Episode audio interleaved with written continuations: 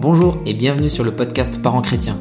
Moi c'est Mathieu et je suis vraiment très content de vous retrouver pour ce sixième épisode du podcast. Avant de présenter mon invité, j'aimerais prendre le temps de vous dire merci. Merci pour votre écoute, merci pour vos messages, commentaires et retours, et merci de partager les épisodes autour de vous. Le podcast se fait connaître petit à petit et c'est grâce à vous, alors merci. Le podcast Parents chrétiens, ce sont des discussions où je vais à la rencontre de papa et de maman chrétiens qui m'inspirent. Leur parcours, leur vie de famille et leur foi me boostent et m'encouragent à persévérer au sein de ma famille. J'espère que ces discussions vous encouragent aussi. En parallèle du podcast, j'ai lancé la newsletter Parents chrétiens qui permet de recevoir chaque nouvel épisode directement par email. Régulièrement, j'y partage aussi des ressources et des idées pour vivre la foi au quotidien. D'ailleurs, j'ai une surprise pour les inscrits à la newsletter. Donc si tu veux recevoir ton cadeau et t'abonner à la newsletter, rends-toi sur www.parentschrétien.org slash cadeau. Parents chrétiens avec des S et cadeau C-A-D-E-A-U. Mon invité du jour est quelqu'un dont nous avons déjà parlé à au moins deux reprises dans les épisodes précédents. Ou je devrais plutôt dire, nous avons parlé de ses productions. Et oui, il s'agit de Marc Paton de l'association La Zap, avec laquelle il produit notamment les versets du mois en vidéo. Marc est marié avec Rachel, ils ont quatre enfants, et comme je le disais, leur famille est engagée dans l'association La ZAP, qui veut dire la zone d'action prioritaire, la famille. J'avais plein de questions à lui poser, alors on a aujourd'hui un épisode un peu plus long que d'habitude. D'ailleurs, je m'excuse par avance du petit bourdonnement qu'on entend parfois, j'ai eu un petit souci lors de l'enregistrement. J'espère que ce ne sera pas trop dérangeant pour vous. Dans cet épisode très riche en contenu, nous avons parlé de l'importance de vivre Christ au quotidien dans tous les aspects de notre vie. C'est ce qui aura le plus d'influence auprès de nos enfants. Mais aussi de l'importance de prier pour le salut de nos enfants et même de nos petits-enfants. Ou comment encourager nos enfants dans leurs dons. Et aussi de la ZAP et de comment Marc et sa famille en sont venus à créer les vidéos Le verset du mois. Marc partage aussi plein d'idées ludiques pour apprendre des versets de la Bible en famille, des clés précieuses pour accompagner la période d'adolescence, mais aussi le cadre qu'ils ont posé au sein de leur famille concernant les écrans, les jeux vidéo, les téléphones, etc. J'espère que cet épisode vous plaira. Sachez que vous pourrez retrouver toutes les notes de l'épisode, les liens et ressources mentionnés directement à l'adresse www.parentschrétien.org 6. Donc toujours avec des S à parents et chrétiens www.parentschrétien.org 6. Assez parlé, je laisse la place à ma discussion avec Marc Paton. Salut Marc Bonjour Mathieu Je suis super content de te recevoir sur le podcast. Euh, donc euh, Marc, tu es marié avec Rachel et puis vous aviez vous avez quatre enfants. Tout à fait, c'est ça. Euh, et puis ouais, quatre donc Jonathan, Samuel, Benjamin et Naomi. Exact. Très c'est bien des grands enfants. Oui, ils sont sur les quatre, il y en a trois majeurs et Naomi qui est encore mineure. Alors c'est du 24, 22, 20 et 17. Euh, pas 24, 23. Ok. Pas que je me trompe. euh, Marc, je voulais vraiment euh, t'avoir sur le podcast parce que euh, je trouve que votre famille, vous avez un parcours euh, plus qu'intéressant, en tout cas vraiment particulier. Euh, en famille, en fait, vous avez créé une association, donc la ZAP, euh, qui veut dire la zone d'action prioritaire la famille. Mhm. Donc c'était en 2006. Et euh, depuis, vous avez créé plein d'événements, de ressources. vous avez fait deux CD live, des, des vidéos de versets du mois, on va en reparler, mhm. des, des, une, des formations. Bref, vous êtes vraiment une famille qui, qui, qui vous mettez en, en action, quoi. Mhm. Et euh, je trouve ça vraiment euh, cool et inspirant. Euh, et euh, nous, euh, moi, je t'ai rencontré en 2015 lors de la conférence D6 sur la famille. C'est ça. Et puis c'est vrai que depuis, depuis, je vous suis un peu de loin. je regarde ce que vous faites. On a eu l'occasion de se recroiser. en fait, c'est ça. Ouais, c'est ça. Et puis, euh, et puis, je dois dire que ce que vous vivez en famille, ce que vous transmettez aux autres, puis la manière dont vous vivez la louange, euh, moi, ça me, ça me touche, ça m'inspire, ça m'encourage. Et du coup, ouais, euh, c'est pour ça que je voulais euh, t'avoir toi ou Rachel, l'un ou l'autre, en tout cas, sur le sur le podcast. Et euh, ouais, du coup, de partager un peu ça avec toi. Ben, écoute, c'est c'est une grâce de Dieu en fait. Hein. C'est on prend rien pour acquis. Il y a C'est vraiment une grâce de Dieu. C'est vrai de servir en famille. Alors, si tu veux, je peux te raconter un peu notre euh, parcours. Euh, sauf si, si, tu avais d'autres choses à dire avant, je veux pas couper non plus. Non, carrément. Euh, ton parcours, ça m'intéresse. Euh, mais peut-être avant de pas parler de, de la ZAP, mais t'enchaîneras euh, sans, sans, transition, je pense. Euh, mhm. J'aime bien savoir un peu mes invités dans quel contexte ils ont grandi. Et je crois que t'as grandi dans une famille chrétienne? Oui, c'est ce que j'allais aborder, oui, exact. Ouais, d'accord, bah super. Et du coup, quelles ont été tes étapes dans, dans, dans ta marche avec Jésus en fait? Oui, oui, oui, tout à fait. Alors en fait, moi je suis né dans une famille chrétienne. Alors mes parents, ils ont aujourd'hui 81 ans tous les deux. Ils sont, euh, c'est Mathieu et Marguerite Paton. Il y en a certains qui connaissent sûrement. Alors c'est des gens d'une simplicité, mais d'un amour pour Dieu. Ils sont, ils ont, comme je le dis souvent, quand on parle sur la famille, c'est que ce que j'ai vu à la maison, c'est papa, maman, les mêmes à la maison, les mêmes à l'église, les mêmes avec leurs amis. Je veux dire, c'est la, les mêmes personnes. Et ça, en tant qu'enfant, alors j'ai un frère qui s'appelle Timothée, qui est lui missionnaire au Cambodge. Euh, on est tous les deux, on est, on est, on est on est vraiment béni d'avoir des parents qui, qui ont vécu leur foi et qui vivent leur foi d'une façon simple, concrète et euh, euh je veux dire même quand j'étais jeune, hein, je veux dire j'aime le dire quand si mon papa, en, eh ben, il, il, des fois il pouvait péter un plomb si on peut dire ça comme ça, il agissait ou des fois par, par, réaction parce que bah, en tant qu'ado des fois on avait des attitudes qui n'étaient pas forcément bonnes. Mais ce qui m'a marqué c'est le fait que mon papa me demande pardon quand il avait mal agi. Et ça, des fois, on entend dans nos, dans le milieu, des fois, on dit euh, non, il faut pas en tant que parent demander pardon parce que ça, ça fait perdre ton autorité, ta crédibilité, ce qui est complètement le contraire parce que c'est un principe du royaume de Dieu de quand tu sais que tu as péché, tu demandes pardon. Et au même titre, avec tes enfants, c'est pareil et ça montre un exemple concret.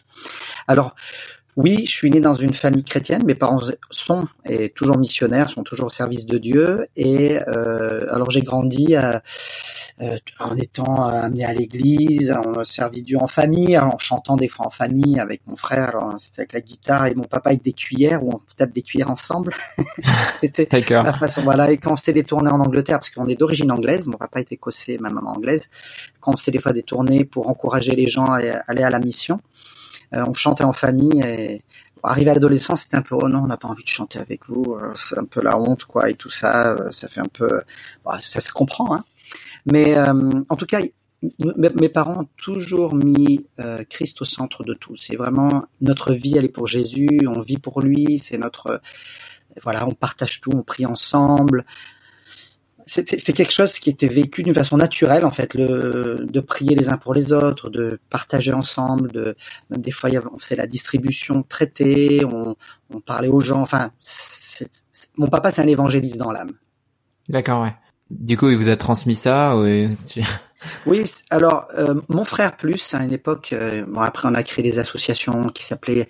Euh, je, je, passe un peu de tout, hein, ça, ça, ça l'enfance, euh, on pourrait dire beaucoup de choses, mais euh, on avait euh, les pages, c'était l'évangélisation par les affiches et les journaux, c'était utiliser les panneaux d'affichage libres dans les villes et utiliser les journaux. On peut mettre des, des encarts avec des invitations à, à lire la Bible ou, ou, des versets bibliques et tout ça. Alors c'est c'était un peu transmis dans les gènes de mon frère, l'évangélisation comme ça, et nous on a suivi avec. Moi j'ai suivi avec avec d'autres amis, mais c'est ouais voilà alors on a eu nos hauts et bas on a eu notre adolescence on a eu nos moments où on a interrogé euh, notre foi etc mais comme mes parents ils ont toujours dit ils ont toujours ça c'est quelque chose d'important je trouve mais ils ont toujours prié contre la rébellion de leurs enfants. C'est-à-dire, euh, on a notre crise d'adolescence. Alors, il y a la bonne crise, la crise qui est le changement,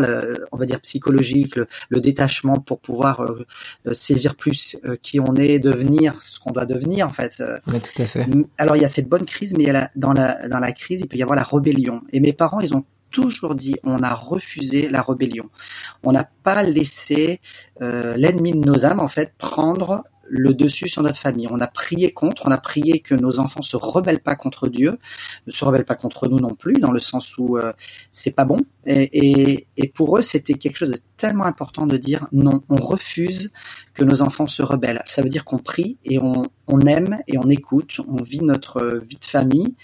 Et, ça a été et, Dieu a répondu à leur prière parce que si on dit c'est normal, ils vont se rebeller, tout ça, on est en train de dire à l'ennemi, vas-y, t'as as libre accès, tu hmm. peux y aller. Et quand ils disent non, non, non, non, la rébellion, on veut pas l'accepter. Alors il y avait une discipline à la maison, on sait pas ce qu'on voulait non plus, bien entendu, un cadre, etc. Mais mes parents, la prière pour eux, c'est l'arme la plus puissante que Dieu nous ait donnée. Et euh, le fait de prier et d'intercéder pour leurs garçons, mon frère et moi en l'occurrence, euh, était la clé qui nous a sauvés, si je peux dire ça. Euh, parce que c'est pour eux c'était primordial que non, on se, ils n'ont pas se rebeller et on veut prier qu'ils deviennent euh, eux-mêmes, euh, qu'ils se donnent à Christ quoi. ils ont toujours dit aussi vous faites le boulot que vous voulez, euh, même si vous avez le boulot le plus le plus sale, euh, ça peut être je sais pas lequel, hein, mais mais ce qui compte c'est que vous soyez à Christ. Et euh, pour eux les études c'était pas le primordial, c'était pas de dire il faut que vous ayez des belles études. Ils sont ils étaient pour qu'on fasse des études, mais pas c'était pas le plus important. Le plus important c'est qu'ils se donnent à Jésus-Christ et, et toute toute leur vie c'était ça en fait que leurs enfants marchent avec Jésus. Et du coup, euh, toi, tu as vraiment grandi dans ce contexte-là de la priorité de ta relation avec Dieu, en tout cas placée dans, dans, dans le contexte familial. Euh, et, euh, et du coup, tu, tu, en tout cas, le, le fait d'être connecté à Jésus, euh, du coup, toi, c'est, c'est quelque chose que tu as fait euh, au cours de ton enfance ou c'est venu plus tard ou... Oui, alors à l'âge de 5 ans, euh, mon frère et moi, on s'est donné à Jésus. mon papa a prié avec nous. On a vraiment dit Jésus, on te, donne notre vie, on veut te suivre.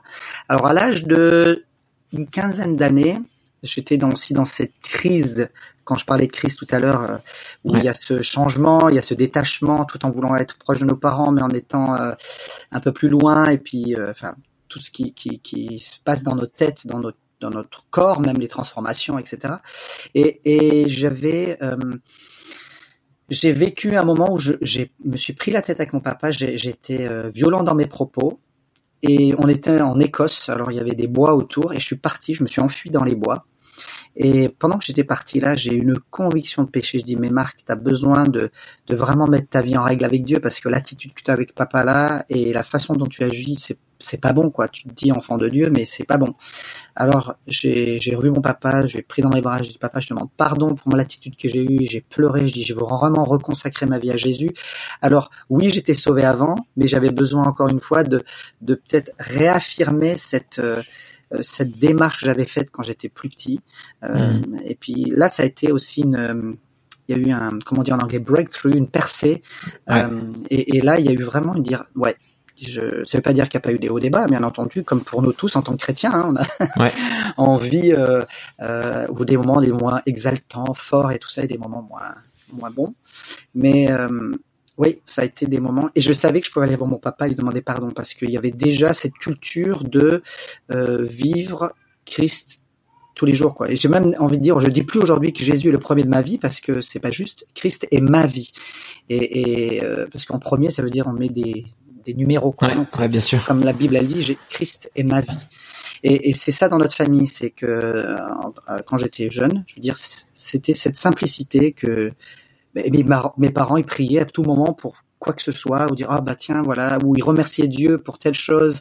C'était quelque Christ était dans tout dans tout ce qu'on faisait. Il y avait toujours une reconnaissance de ce qu'on avait, une reconnaissance des, des bénédictions euh, matérielles ou, ou, amis, des amis, etc. Alors ça, ça crée chez nous, euh, et on en viendra plus tard dans la discussion, mais déjà cette reconnaissance, ce, ce, que Christ est, est en tout quoi, dans, dans, tout dans nos vies. C'est pas juste euh, à l'église, euh, c'est pas juste dans les moments spirituels, mais c'est dans toute notre vie parce que Christ est ma vie, Christ est là, il est présent, il, il est intéressé par tout dans notre vie, quoi. Waouh, c'est euh, c'est puissant tout ce que tu euh, tout ce que tu transmets déjà, tout ce que tu nous partages.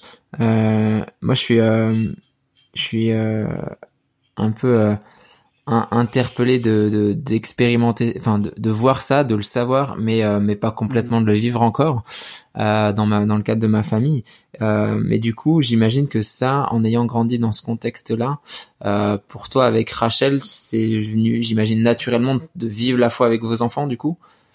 Alors, en fait, avant même, euh, juste pour, pour faire la jonction entre ces tes deux questions, si je me permets, euh, je voudrais juste revenir un tout petit peu sur mon adolescence. J'avais pris conscience que la prière était quelque chose de tellement important parce que je le voyais à la maison, mais j'étais tombé dans un légalisme aussi. Alors le légalisme, c'est quand je dois faire, euh, sinon Dieu va pas me bénir, et si je fais pas comme ça, etc.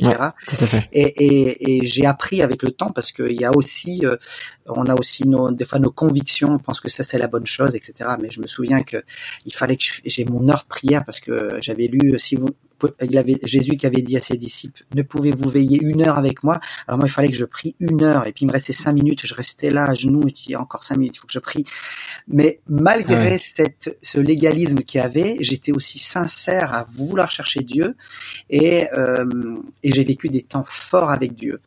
Euh, et mes parents quand je disais tout à l'heure que le plus important pour eux, c'était le salut de leur garçon, qui se donne à Jésus, qui vivent pour eux, et de, de, là découlera tout le reste, que ce soit l'emploi, le travail, leur futur ministère s'ils ont un ministère, mais en tout cas on, a un ministère qu'on travaille, quel qu'il soit, parce qu'on est des, on est sel et lumière de cette terre. Ouais, tout à fait. Mais c'est de dire la chose la plus importante après ta conversion, c'est que tu tu es, tu te maries avec la personne qui, avec celle que Dieu veut pour toi, dans le sens où tu pourras servir ensemble.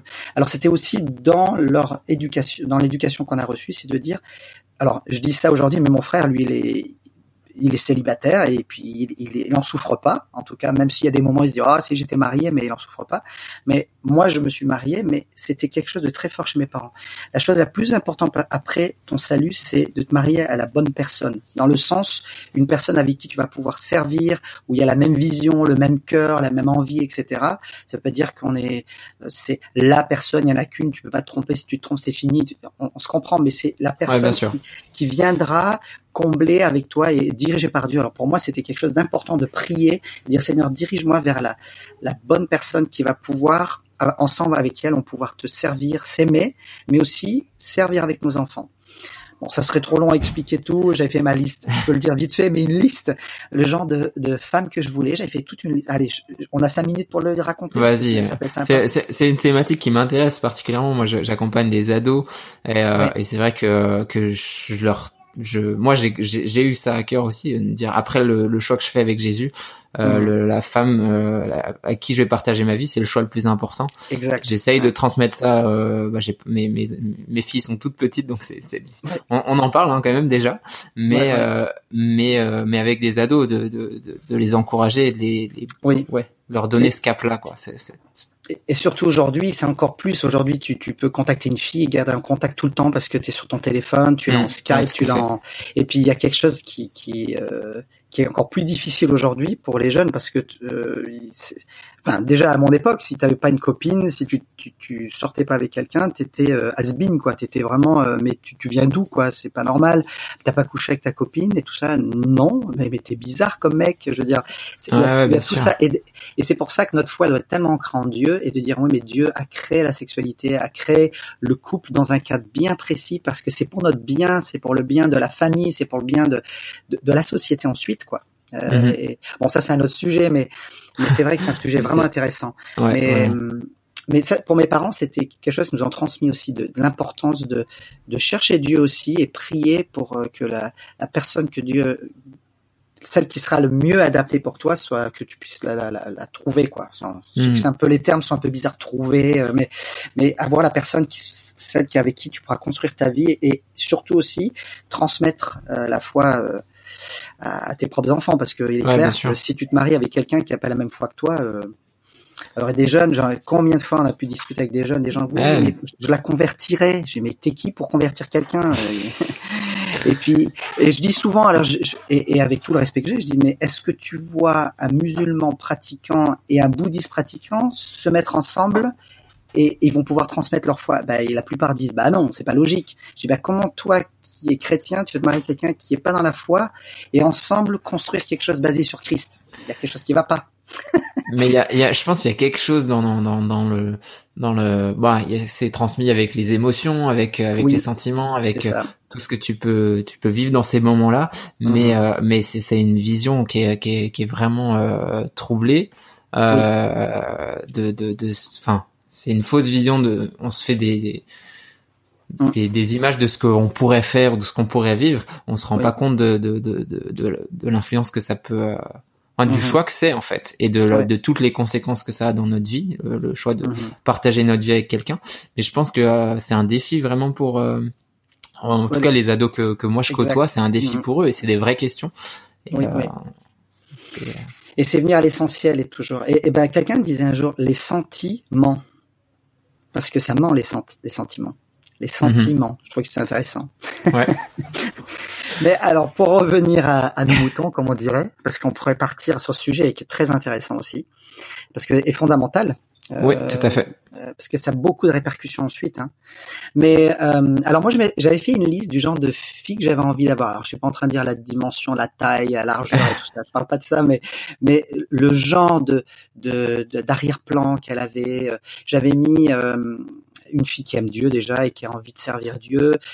mais c'était intéressant parce que j'avais mis des choses. Alors quand je dis ça à des jeunes, je leur dis pas que vous devez faire une liste S'il bien vous sûr. plaît, faites pas ça. C'est juste mon histoire, mais si vous avez envie de le faire, pourquoi pas de, de, de réfléchir avec quel genre de fille j'aimerais me voir projeter dans les années avec des, une famille, mais pas juste comme tu disais là tout à l'heure, Mathieu. C'est pas juste une question d'émotion tout de suite là maintenant, et puis euh, c'est love love. C'est mm. aller plus loin dans les réflexions et dire est-ce que je me vois bâtir une famille, est-ce que je me vois servir avec cette famille? Ou voilà, c'est toutes ces réflexions là, mais alors j'avais fait une, liste et je voulais que, euh, et c'est Rachel bien entendu ma femme aujourd'hui, mais euh, qu'elle soit de famille chrétienne, parce que moi je pensais déjà à nos enfants qui puissent être, et c'est pour ça que je dis bien c'est mon histoire, c'est ma liste à moi, hein. je reprécise, parce que il y a plein d'autres histoires merveilleuses où les belles familles pas chrétiennes, etc., de, de, de l'arrière-plan, et c'est pas un problème. Mais pour moi, je voulais que ses parents soient chrétiens pour mes enfants. Et j'avais même mis entre parenthèses, et même si ses grands-parents étaient chrétiens, j'avais mis ça. Eh ben, pour Rachel, ça va des générations, elle sait pas combien de générations en arrière de chrétiens.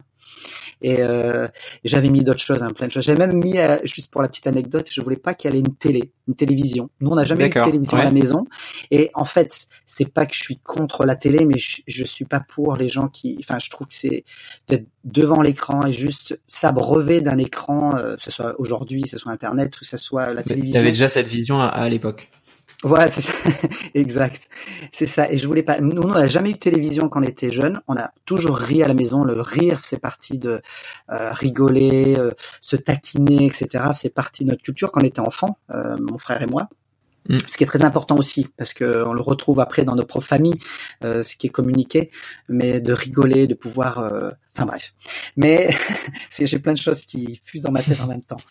Mais d'avoir ce euh, dans cette liste, et puis Rachel n'avait pas chez elle n'avait pas de télé non plus. Alors c'était juste toute toute la liste et même ce que j'avais mis entre parenthèses, et eh ben tout était répondu quand j'avais fait mon checklist avec Rachel. Bon, j'ai pas fait Rachel, je vérifiais, puis j'ai pris mon stylo et, et rempli les cases, et, et les cases. Mais c'était juste, et c'était pour moi tellement important, et c'était communiqué aussi par mes parents de, de, réfléchir à, et puis que c'était tellement important. La, la, la, deuxième chose la plus importante de ta vie, c'est trouver la personne. bien sûr qui sera avec avec qui tu veux servir, vivre et, fonder ta famille. Ouais, c'est ça, parce qu'il y a, y a même au-delà de la famille, euh, ce que tu vis au, sein du foyer, aussi. Euh, c'est ça ce que tu vis à l'extérieur et de quelle manière tu veux continuer à servir Dieu. Euh, Exactement. Euh, Exactement. pas la même chose euh, en fonction de la personne avec qui tu partages ta vie. Quoi. Non, tout à fait.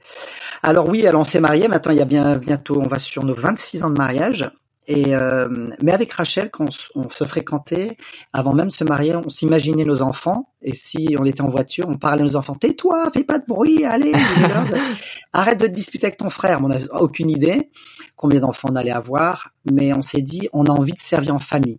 On veut que notre famille puisse être une bénédiction pour notre famille. On veut servir en famille. C'était euh, quelque chose pour nous déjà avant même qu'on ait des enfants. Et on priait pour ça, on priait ensemble qu'on se fréquentait déjà pour euh, nos futurs enfants, si Dieu permettait qu'on en ait, parce que des fois, ben, hmm. on n'en a pas. Et, euh, et puis voilà quoi. Alors, alors on a grandi, nos enfants ont commencé à grandir. On en a eu quatre, on en a toujours quatre, dont un qui est marié aujourd'hui. Et j'ai hâte, pour la petite parenthèse, j'ai hâte d'être grand-père à 47 ans, parce que j'ai 47 ans, mais c'est le rêve. Le jour où il me dit ça y est, tu vas être grand-père, euh, je crois que mes yeux vont être bien rouges de larmes de joie. Ah ouais. Euh, hâte d'être grand-père. Alors, on, enfin, là, je pars déjà, je pars déjà du futur et je, encore. On va y Mais, euh, on va y arriver. Mais quand ils étaient petits, en fait, euh, on a présenté, je crois, Naomi. Et puis il y a une autre famille qui euh, qui présentait leurs enfants et ils ont chanté et on s'est dit oh pourquoi on chanterait pas en famille? On avait commencé à écrire un petit peu déjà des chants avec Rachel et puis on leur a proposé enfin je fais la longue histoire très courte et on a commencé c'est comme ça qu'on a commencé le groupe des AMS à l'époque hein. Mhm. Z A M apostrophe Z ça on a commencé à faire après des concerts et des choses euh, euh, avec les deux familles ensuite on a des musiciens qui nous ont rejoints euh, on a on a sorti deux CD ensuite, on a continué. Après, on a quitté l'association. On est remonté dans le nord, ça c'est dans le Pas-de-Calais. Ensuite, on a créé la, la ZAP. Mais bref, pour revenir un petit peu en arrière, euh, on a, en famille, on a servi. Alors, on a fait des erreurs. Par exemple, un de notre fils Benjamin, lui chanter devant tout le monde, c'est un truc qu'il n'aimait pas. Euh, quand il était plus jeune, il n'aimait pas du tout et, et on essaie, on le forçait. On disait si c'est bien, il faut qu'on serve en famille, il faut que tu chantes avec nous. Et puis il était là, et puis il était tout, plus tout, tout petit et il tirait la tête. Et on a même des vidéos et des photos où il est là vraiment avec une tête de je suis pas content d'être là, j'ai Ah ouais, pas envie de faire ça. Et on a appris bien sûr avec des erreurs comme ça de dire ben c'est quoi son don? Qu'est-ce qu'il aime faire? Et on a réalisé qu'être derrière l'ordinateur et passer les, le PowerPoint pour servir, c'était ce qui lui fait vraiment plaisir et pas être devant à chanter. Alors, euh, on, on a réalisé que c'était une erreur qu'on avait faite de vouloir le faire chanter. On en a fait plein d'autres erreurs et puis après on s'excuse, on rectifie. euh, mais il a servi euh, derrière l'ordinateur, tout content de pouvoir passer les PowerPoints, en tout cas quand c'est plus petit. Jonathan était très content de chanter, jouer de la clarinette. euh, après ils ont ils ont eux-mêmes fait de la musique, ils ont commencé à jouer de la batterie, euh, etc. Et puis euh, on les a encouragés aussi dans les dons qu'ils avaient reçus. Euh, euh, quels qu'ils soient. Alors je sais que ça c'est Mais- c'est un autre thème en lui-même, mais Ouais, du coup, du coup, justement, euh, comment, euh, comment euh, vous les avez encouragés dans leurs dons Moi, quand je vous, quand je vous vois aujourd'hui, alors forcément, c'est des, des grands enfants qui ont eu le temps de pratiquer, de trouver leurs dons, etc. Mhm. Euh, mais euh, je vois pas ça dans toutes les familles non plus. Euh, enfin, Alors, oui, alors ce que j'ai envie de dire, c'est que, parce que ça peut être des fois, on sait qu'il y a des gens qui nous disent, ah, vous savez, en famille, c'est génial, c'est beau et tout ça, ben, c'est aussi ce que nous, enfin, moi, je suis pas sportif, je fais pas de foot, euh, je suis pas un artiste dans ce sens-là non plus de peinture, etc. Mais la musique, la louange, parce que j'ai été dirigeant de louange pendant longtemps, même encore aujourd'hui, euh, c'est quelque chose qui est une sensibilité chez moi. Euh, à travers Rachel et tous les deux, on a transmis quelque part nos gènes à nos enfants. Alors la musique et le chant, ils ont été entraînés dedans, j'ai envie de dire, un peu comme des familles où euh, des parents vont être sportifs ou vont être, euh, euh, je sais pas, ou vont aimer par exemple les voitures de course. Alors les enfants, ils vont, ils vont aimer ça et ils vont développer un don peut-être différent.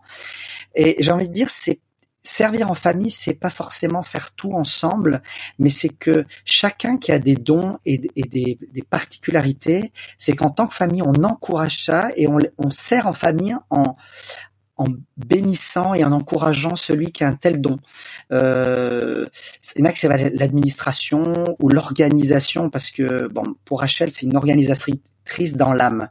Et, euh, et, on, et, et, et si de nos enfants c'est son don l'organisation, et ben on va, et, et qu'il n'est pas en train de servir avec nous directement dans ce qu'on est en train de faire, on va l'encourager à servir dans ce don d'administration, que ce soit dans une église ou même dans, dans une association ou quoi que ce soit, et on l'encourage parce qu'on sert en famille, mais pas forcément tous ensemble sur une estrade, si je peux dire ça. Ouais. Entre, je fais les gestes, mais on, on le voit pas, mais entre guillemets. C'est juste que, enfin, je sais pas si tu me comprends ce que je veux dire, mais ouais, je vois. servir en famille veut pas dire forcément qu'on fait tout ensemble.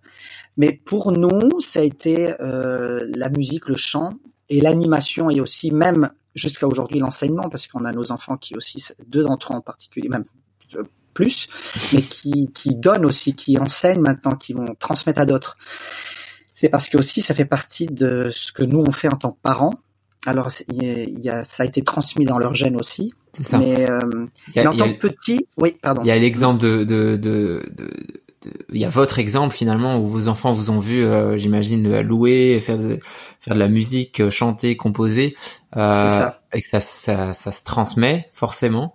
Mais il y a aussi, il y a aussi, euh, comme tu disais, quand on voit un enfant qui n'a qui, qui, qui, sert pas de la même manière, en tout cas qui, qui prend pas autant de plaisir, c'est déceler euh, ces dons-là et les encourager. Est-ce que, que tu dirais que vous avez fait quelque chose de particulier pour les encourager? Parce que c'est une chose de, de constater, c'est une autre chose de, de, de, de, peut-être laisser la place ou de que, que l'enfant puisse vraiment développer ses, ses capacités, ses dons.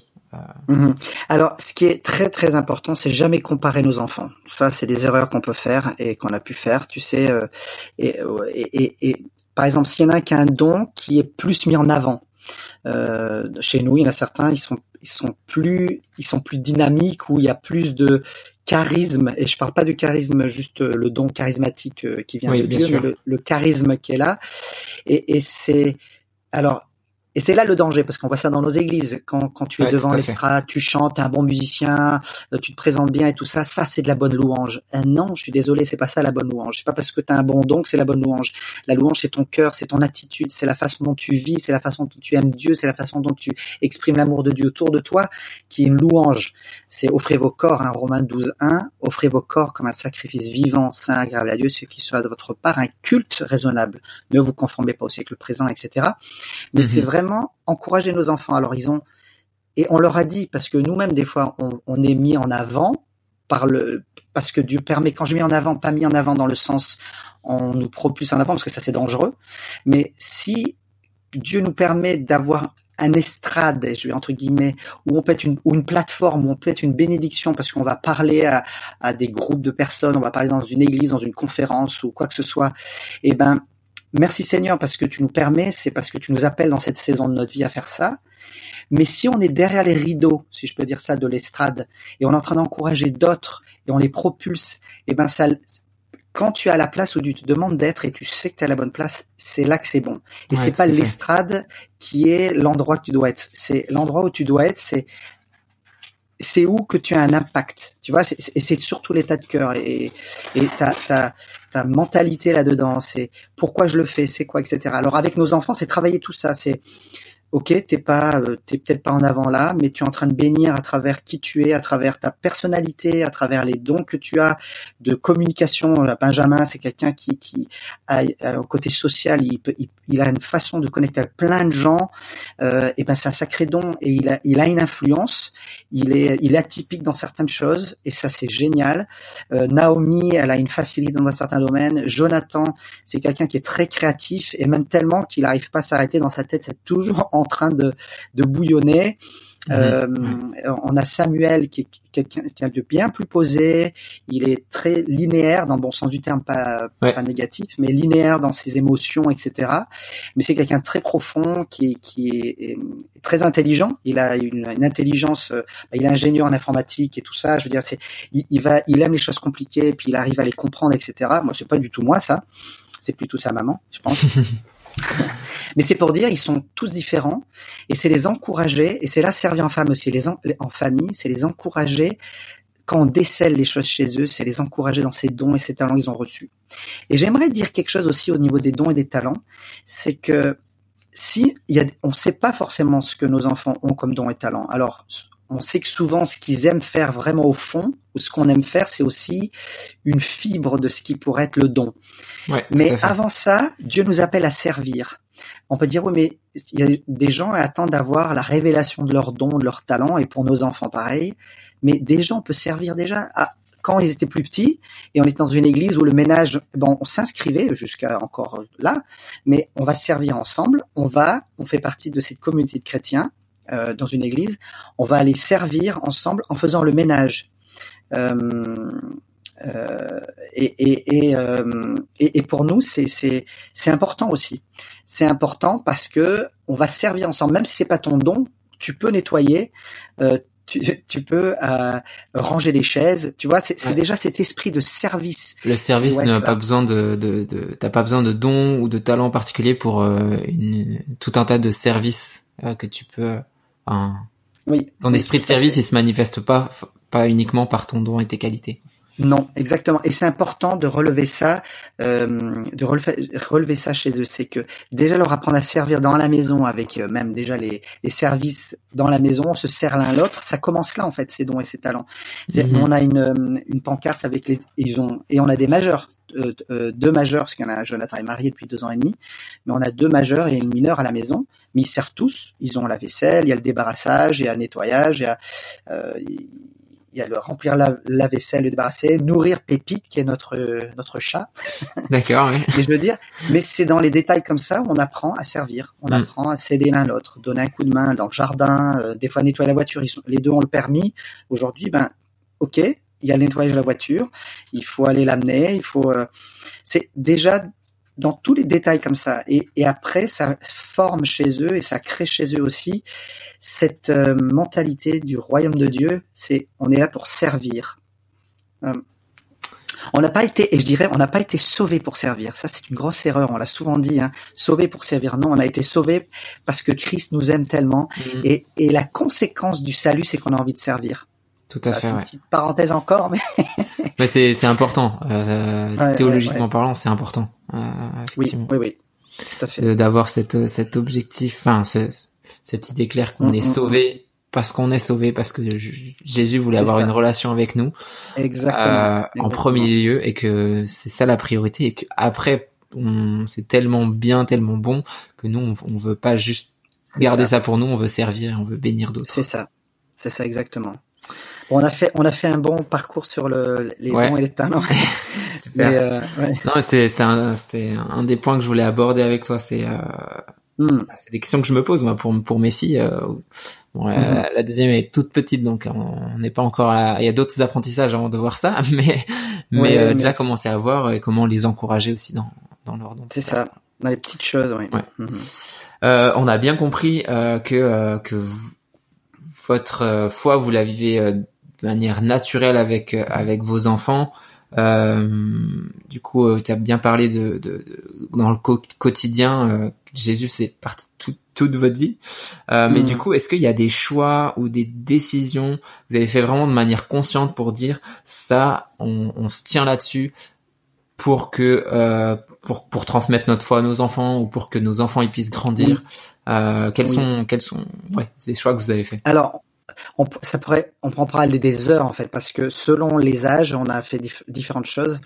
Mais pour nous, au même titre que j'ai dit tout à l'heure pour ma famille, euh, quand j'étais avec mon frère euh, et mes parents, euh, la chose la plus importante dans, dans notre vie, c'est que on puisse se donner à Christ. Et pour Rachel et moi, c'est que nos enfants puissent se donner à Christ. Alors on les force pas, il n'y a pas d'obligation, mais si nous on vit notre foi et si on est vrai et si on est nous, c'est-à-dire que on est, euh, on a un cœur ouvert, c'est-à-dire quand ça va pas, ben et on a mal agi, on demande pardon, on règle les choses, on discute. Euh, quand il y a des tensions, c'est comment on les règle, comment on peut prier les uns pour les autres, comment on peut s'encourager les uns les autres. Si on, a cette ce cœur et cette mentalité là, et eh ben je veux dire ça déjà là, on donne la base de la transmission de la foi dans la famille. Et aussi de nous voir Rachel et moi parce que c'est quelque chose et on encourage, encourage les auditeurs là, c'est en tant que couple chrétien prier ensemble. On connaît tellement même de leaders d'église où les couples ne prient pas. Et on s'est dit mais comment? Zut, comment c'est possible, Seigneur? Et on vous encourage vraiment même si au départ ça peut être difficile parce que oh, on n'ose pas prier ensemble parce que des fois on a facilité de prier avec d'autres personnes, même des réunions de prière, des nuits de prière et on sait pas prier avec notre propre famille.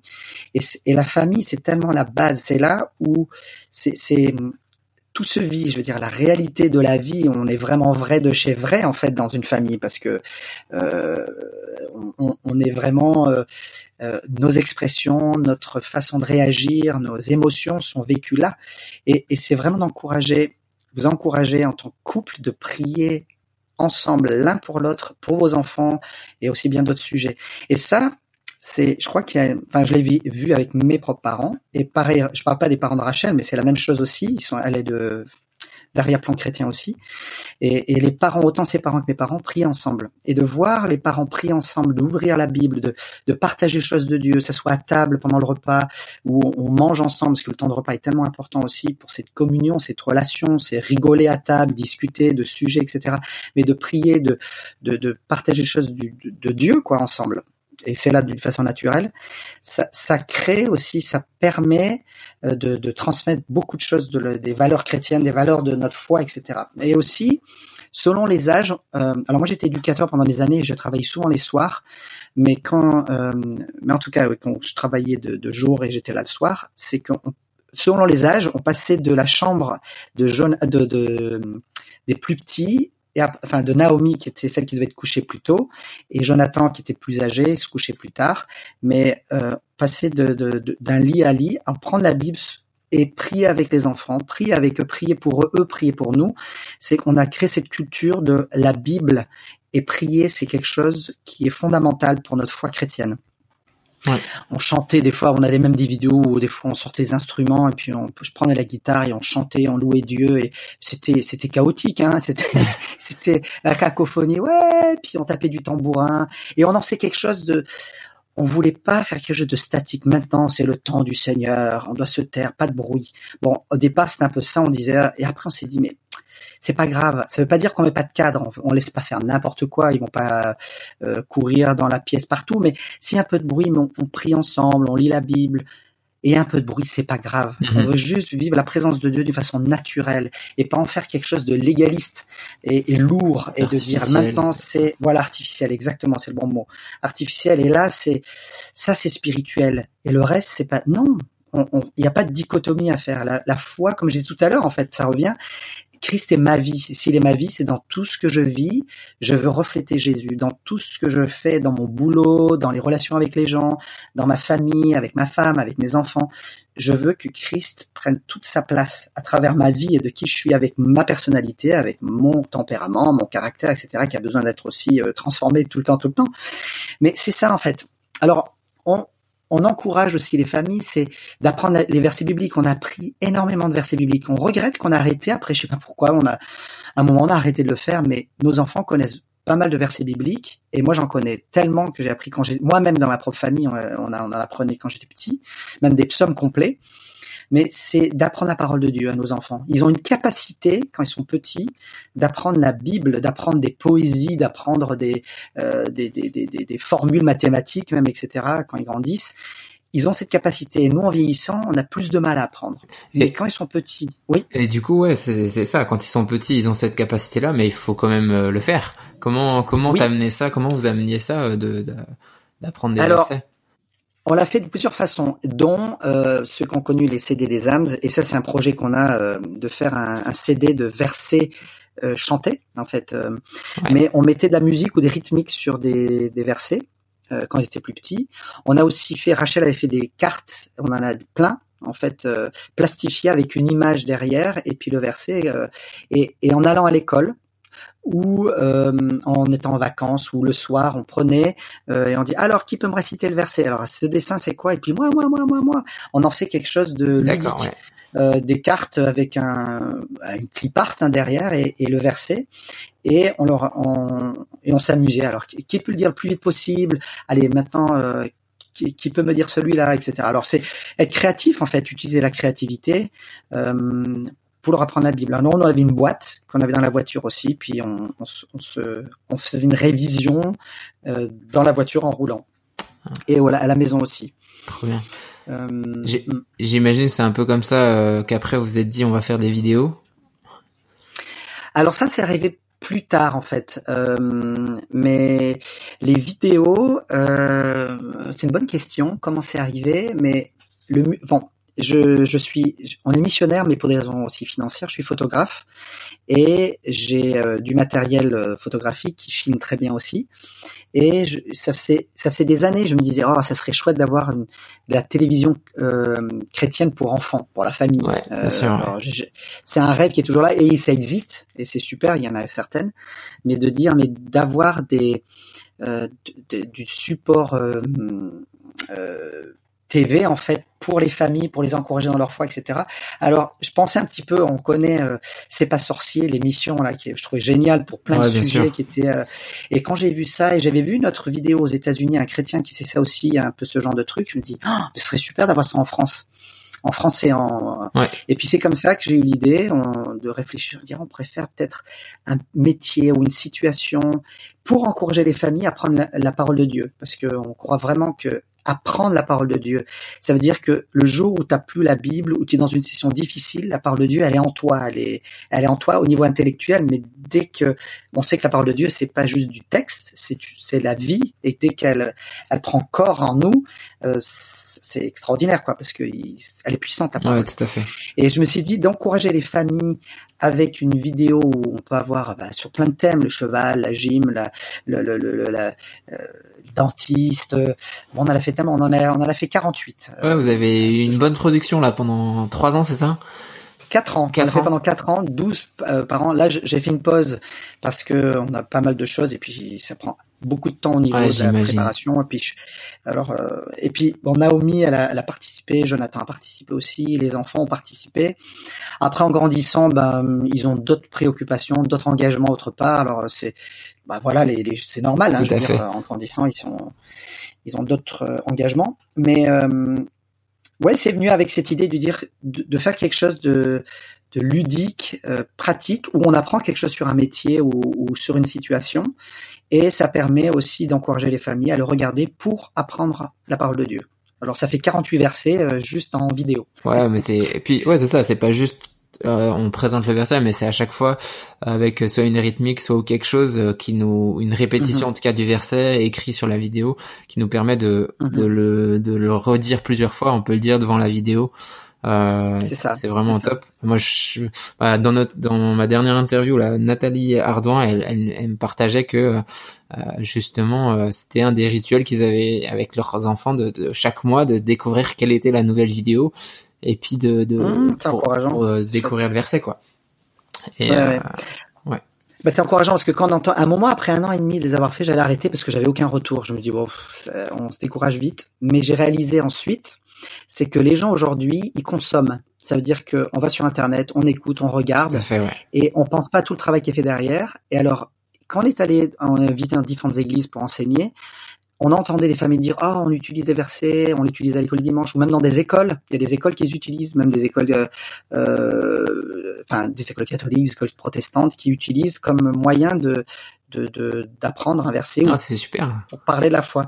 Et là, ça m'a reboosté. Je me dis, ok. Et, et j'ai compris après que les gens aujourd'hui, et c'est pas qu'on recherche les encouragements, qu'on recherche que les gens nous disent c'est super, merci, mais on se dit, est-ce que c'est en train d'avoir un impact? C'est ça. Et en fait, euh, on est dans une société tellement de consommation et que tout sur l'écran est gratuit, j'ai envie de dire, que les gens vont pas forcément dire, bah voilà, c'est un impact sur euh, notre famille ou on le regarde régulièrement, Mhm. etc. Euh, comme je suppose pour toi aussi, je veux dire, euh, t'as tes podcasts et puis des fois t'as pas forcément des retours, mais ça a un impact dans la vie des gens qui les écoutent. Et ça, il faut en prendre conscience aussi, quoi. Et, et le but de le faire, c'est pas avoir du retour, mais si on a du retour, on est encouragé. Bah, ça, ça Ouais, permet, ça permet ça. de, de, Mm. de continuer à avoir euh, du cœur à, à, à l'ouvrage et puis euh, et puis euh, Mhm. aussi de donner une vision aussi euh, poursuivre quoi. Euh, C'est ça, exactement. en tout cas, déjà 48 versets, euh, c'est euh, c'est un boulon euh, immense. 48 vidéos à, à regarder. Pour ceux qui connaissent pas, je vous encourage. Donc c'est le verset du mois de, de la ZAP. Moi, je mettrai les liens de toute manière sur euh, sur le descriptif Mhm. de l'épisode. Mais euh, ouais, c'est c'est. Bon, moi, j'ai pas encore commencé à les utiliser hein, parce qu'elles sont un peu jeunes euh, avec euh, avec mes Ouais. filles en tout Mhm. cas. Mais euh, mais en Mhm. tout cas, euh, c'est clair que c'est une des ressources qui a qui est de qualité. C'est une ressource qui est parmi d'autres ressources et c'est important d'avoir une diversité. Ça permet aussi de, bah, dans l'échange de la foi en famille, de se dire bah tiens on va regarder le verset du mois euh, et on va utiliser ça comme comme verset pour le mois par exemple. Même commencer par apprendre un verset par mois, Mhm. Euh, c'est toujours ça. C'est toujours la parole de Dieu qui est en, en train d'être assimilée et apprise quoi. Tout à fait, carrément. On a parlé de la place de la Bible. J'aimerais parler de, avec toi de la louange. Euh, on a déjà parlé un petit peu, Mhm. mais euh, voilà, c'est quelque chose que que vous aimez bien faire en famille. Euh, tu parlais euh, de, de que chacun devait trouver quand même sa place. C'était au quotidien du coup euh, dans que vous l'avez d'abord vécu avant de le vivre à l'extérieur, parce qu'aujourd'hui euh, vous êtes euh, parfois invité pour faire des célébrations en famille ou euh, des euh, Mhm. des, des cultes euh, comment vous, vous vivez ça et puis de, de parce que je sais que enfin moi de mon expérience, euh, déjà organiser, enfin en tant qu'enfant, organiser des temps euh, autour de la Bible, autour de prier, c'était pas évident, c'était pas, c'était pas forcément euh, Mhm. simple, mais la louange, je dirais, c'était encore un pas supplémentaire. Et euh, et puis euh, et du coup, on se sent peut-être. ouais, co- comment vous avez amené ça et comment Alors, il y a deux choses, je veux dire. Je vais revenir après sur les temps de culte, comment on les a vécus et comment on les vit Ouais. aujourd'hui avec nos, nos enfants Super. euh, adultes, euh, si tu me le rappelles après. Mais euh, pour la louange, en fait, c'est très rare, très très rare qu'on chante en famille à la maison. C'est quasiment jamais.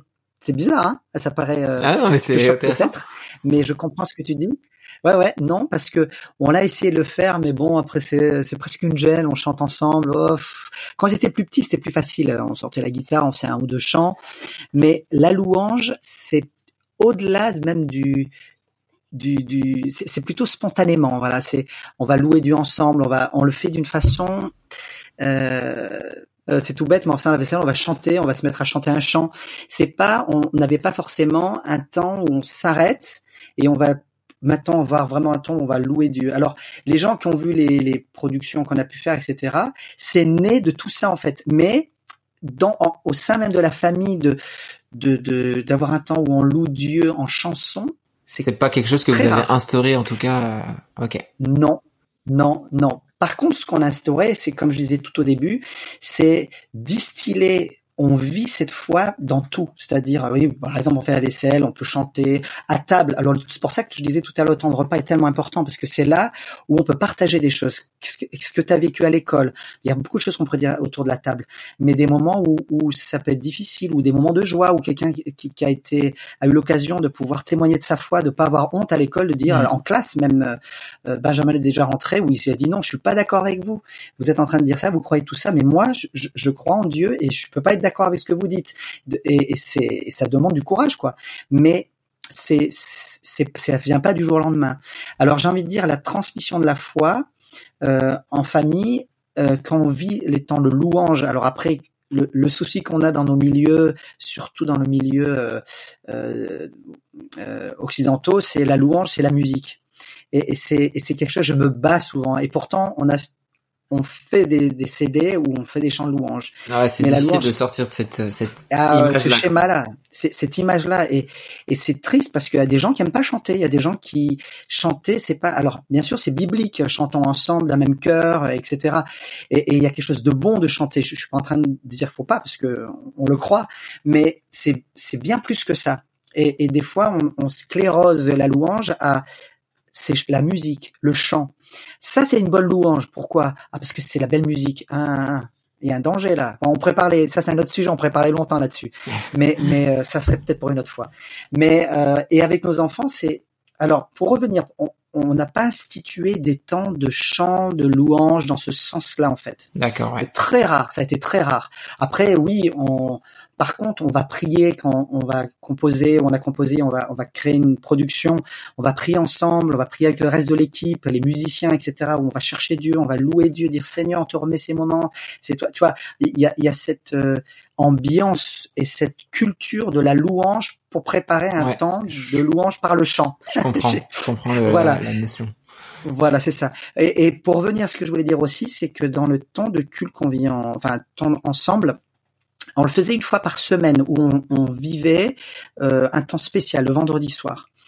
Et en grandissant, après, euh, quand ils sont venus euh, majeurs, on avait des temps, on priait ensemble, toujours à table et tout ça. Mais après, on s'est dit mince, on est en train de perdre ce temps où on reste, on, on veut restaurer ce temps de, de, de, de prière et lecture de la Bible ensemble, même s'ils ont d'autres engagements, que ça soit sportif, que ça soit à l'église, que ça soit dans dans d'autres activités où nos enfants sont impliqués. euh, là, je parle d'aujourd'hui avec Ouais, bien des sûr. enfants adultes, hein.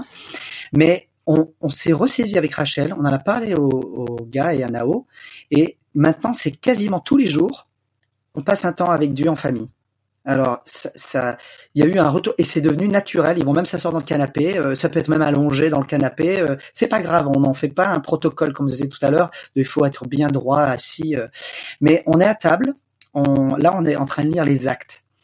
Euh, Naomi, elle a commencé un groupe de maison avec des filles où elles lisent les actes parce qu'elles ont envie de vivre des choses plus fortes avec Dieu. Elles ont, elles ont marre. La Naomi, euh, je fais une parenthèse encore, mais Naomi est rentrée dans le bureau un jour, elle dit j'en ai marre. Je dis oh Naomi, t'en as marre? Qu'est-ce qui se passe? Elle dit je suis en train de lire les actes et je vois que Dieu agissait. Et qu'est-ce qu'on est en train de vivre? Nous, on ne voit pas toutes ces choses-là. Je veux les vivre. Et elle a dit je veux commencer un groupe de maison. Alors elle a commencé avec des filles et puis elle se voit une fois par mois. Elle voudrait passer à deux fois par mois où elle lit les, actes et elle prie ensemble. Wow. Alors on, a pris cette idée de dire bon, on va prendre les actes aussi et on va les lire en famille. Et ce qu'on fait quasiment tous les soirs, euh, on mange, on finit de manger. Euh, alors s'il y en a un qui doit partir parce qu'il a une répétition musicien à l'église ou, ou euh, pour autre raison, on le fait quand même. Mais c'est devenu, c'est redevenu naturel. On prie, on prend un texte biblique et on prie, on prend les sujets, voilà, euh, voilà ce qu'il va y avoir, voilà, papa et maman ils interviennent là euh, ce week-end, euh, là Samuel et, Benjamin par exemple dimanche dernier ils étaient dans l'église, ils étaient dans l'équipe de louange, bon on va prier pour eux, et c'est là où on sert en famille tout en étant euh, dans différentes sphères. D'accord. Euh, pour revenir aussi service en famille. Mais c'est devenu quelque chose de naturel. C'est normal qu'après le repas, maintenant on va s'asseoir dans le canapé, on va prendre euh, les actes ou un livre 366 jours pour vivre la grâce. En fait, c'est des histoires avec un verset. On le lit et on prie ensemble. Ça dure, ça peut durer des fois 10 minutes, comme ça peut des fois aller 40 minutes parce qu'on va commencer à parler sur un sujet, on va aller plus loin. Alors, au-delà même du temps de culte, entre guillemets, si je peux dire ça, qu'on est en train de vivre. On est mhm. en train de vivre une relation entre nous, où on partage, on parle, et on parle avec des, des, des plus grands, mais on vit quelque chose de, de, de communion ensemble, quoi. Et, et ça, c'est notre famille. On peut le faire comme ça. Il n'y a pas quelqu'un qui travaille le soir. Euh, ouais, tout à fait. Euh, alors, c'est, mais voilà, la culture d'aujourd'hui de notre vie, euh, vivre la foi en famille, c'est comme ça aujourd'hui. Voilà, en gros. C'est, un peu partout, mais c'est, c'est encourageant. Ça, ça donne des, euh, des, des perspectives, des, des, idées aussi. Et euh, ouais, c'est cool. Euh... Et j'ai presque envie de dire, excuse-moi, j'ai envie de dire aussi, c'est trouver le rythme pour notre famille, mm. mais de réaliser que Christ, il est présent, il vit en nous, et que dans tout ce qu'on fait, on veut le glorifier. Et être intentionnel aussi dans le fait de se dire, intentionnel en deux choses, être intentionnel de réaliser que Christ est en nous, parce que Christ vit en toi, Matthieu en moi, en tous ceux qui sont donnés à Christ, il vit en nous. Ça veut dire que sa présence est en nous. Ça veut dire que dans tout ce qu'on fait, il y a, ça émane aussi de sa, de, il y a, on émane Christ. Et alors être euh, réaliser ça et aussi d'être intentionnel de dire allez on va prendre commencer avec une fois par semaine pour les familles qui n'ont pas l'habitude, mais dire on va prendre un temps même dix minutes un quart d'heure euh, si c'est les tout petits, nous on utilisait tout, on utilisait les Playmobil pour expliquer des histoires bibliques, mais toujours qu'est-ce que ça veut dire euh, si on parle de David et Goliath? Ok, on connaît l'histoire, euh, ceux qui sont nés dans les familles chrétiennes ont entendu des milliers de fois, mais ça veut dire quoi un Goliath dans ma vie? Mhm. C'est David. Pourquoi David a réussi à combattre ce Goliath-là? Parce qu'il était rempli du Saint-Esprit, parce qu'il cherchait Dieu, il le louait, il l'avait mis en premier dans sa vie, etc. Ça veut dire quoi mettre Dieu en premier dans sa vie? Et toujours le mettre d'une façon pratique. Euh, quand on rentrait des courses, et même encore, on les courses. Rachel a été faire des courses, elle pose les courses là. Des fois, elle dit bah Seigneur, merci, tu pourvois nos besoins, merci pour l'argent qu'on a pour acheter. On est dans un pays où on a l'abondance et on veut te remercier. Remercier Dieu pour l'électricité, remercier Dieu pour l'eau courante qu'on a. Euh, et si c'est dans un pays africain où on va chercher au puits, bah merci Seigneur parce qu'on a un puits, on peut chercher l'eau. C'est constamment remercier Dieu, d'avoir une culture de la louange, parce qu'on parle de louange, mais ça c'est louer Dieu, le remercier. Euh, si, si on est en vacances et on voit la nature, c'est quelque chose aussi là où on dit Seigneur merci. Là on a un jardin, on a une grâce d'avoir un petit jardin en plein centre-ville de la ville où on habite, et là c'est le printemps il y a tout qui bourgeonne, mais c'est louange constante. Seigneur, merci. On pense que tout est mort, mais tout est pas mort. Il y a la vie et puis tout ce qu'on peut transmettre aussi à, dire à nos enfants. Mais voilà, il y a tout qui rebourgeonne, mais la vie, elle était dans la terre. Ça semblait mort. C'est comme des fois dans nos vies. Et, d'en parler, c'est, prendre toutes les occasions et c'est Deutéronome 6, quand tu es sur la route, quand tu te lèves, quand tu te couches, etc. C'est, c'est, et de, de transmettre la vie de Christ. Et la louange, elle est aussi là. Alors c'est pas juste, comme tu disais tout à l'heure, est-ce que dans la louange, avec le chant chez vous, ben c'est très rare dans ce domaine-là en fait. Et pourtant, ça, on pourrait penser le contraire. Et, euh, il faut se déculpabiliser aussi. Si moi je raconte mon témoignage, comment on vit, il y en a d'autres qui vont le faire autrement. Et la méthode utilisée, c'est pas grave.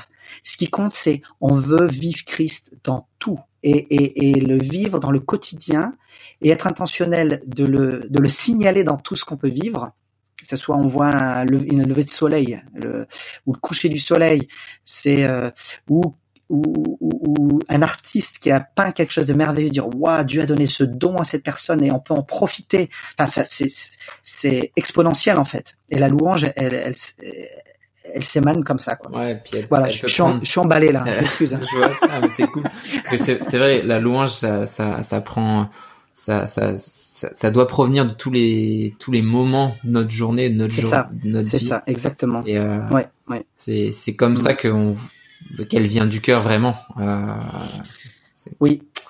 et c'est pour ça cette culture de soi-même, de prendre du temps avec Dieu et juste. Euh, alors mm. et, et, puis il a pas, c'est le matin, c'est l'après-midi, on s'en fiche, mm. c'est pas ça le plus important. Mais aller s'imbiber de sa présence et de réaliser qui est Christ. Et de là, en fait, c'est ma relation avec Dieu va déteindre sur mon couple, si notre couple, on cherche Dieu avec tous nos défauts, nos imperfections, nos, besoins de, de, de, revoir les choses, de rectifier les choses, ça c'est ça fait partie de la vie jusqu'à la fin, nos derniers souffles de notre vie.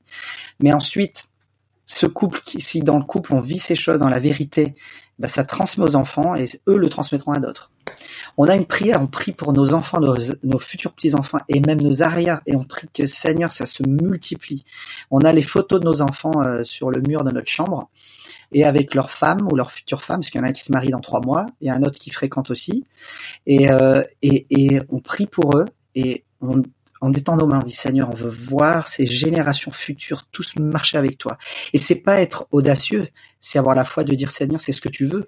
la Bible a dit, Jésus avait dit, je ne, il n'est pas la volonté de mon Père dans les cieux qui se perdent un seul de ses petits. Et eh ben c'est nos enfants, nos petits enfants, et c'est les arracher des griffes de l'ennemi de ce monde qui est tellement euh, attirant tellement de choses qui les attirent et de dire on va prier, on va pas lâcher, la, on va pas lâcher l'affaire, on va demander à Dieu, on va réclamer à Dieu que nos enfants marchent dans la vérité, marchent dans la foi, marchent dans l'intégrité, malgré l'esprit de ce monde. Et puis on a assez de d'histoires dans la Bible pour euh, expliquer à nos enfants que des, des gars comme Daniel, Shadrach, Meshach, Abednego, mm. comme des, des, Joseph, enfin c'est toutes les histoires qu'on connaît, mais eux ils vivaient dans une époque difficile où ils étaient même arrachés de leur famille.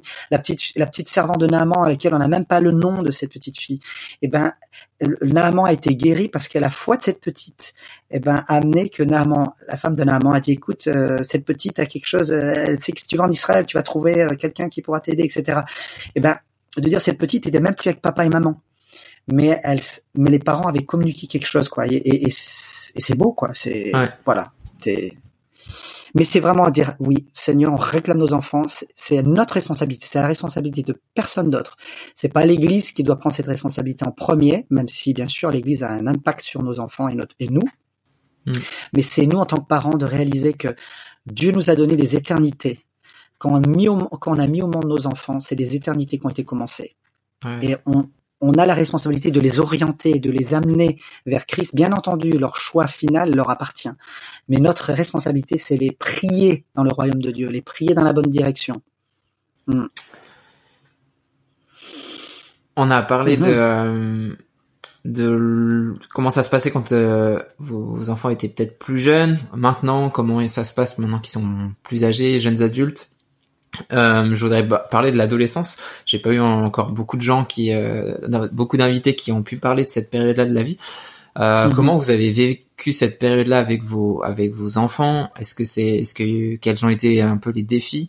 Enfin, il y a des défis euh, particuliers. Ah T'en as parlé pour, pour toi, comment toi tu avais vécu cette période-là aussi. Mhm. Mais euh, mhm.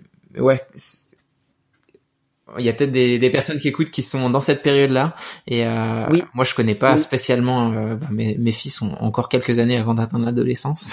Hum, hum, hum, et, et j'aurais aimé avoir des gens qui puissent me parler et être des exemples pour moi. À l'époque, on avait nos enfants et euh, on n'avait pas malheureusement des gens autour de nous qui avaient des ados et à qui on aurait pu prendre des renseignements et des parce que j'y avais juste pas. Et, et c'est vrai que des fois, on peut être désorienté avec nos ados. Alors euh, là, on est en train de finir cinq session de cours alpha euh, parents d'ado. Euh, on fait le dernier vendredi. Euh, et c'est tellement riche parce que nous-mêmes on est impacté par ce qu'on est en train d'enseigner parce que c'est des, des, cours qui sont donnés pour.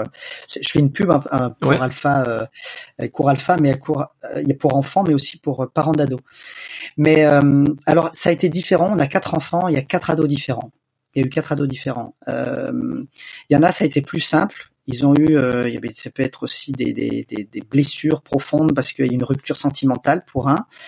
Euh, un autre qui, euh, qui lui est, plus discret sur ce qu'il vit et il n'y a pas eu de clash particulier. On en a un autre euh, qui lui a, est un peu hors de la boîte. Il y en a toujours un, qui est un peu plus hors de la boîte.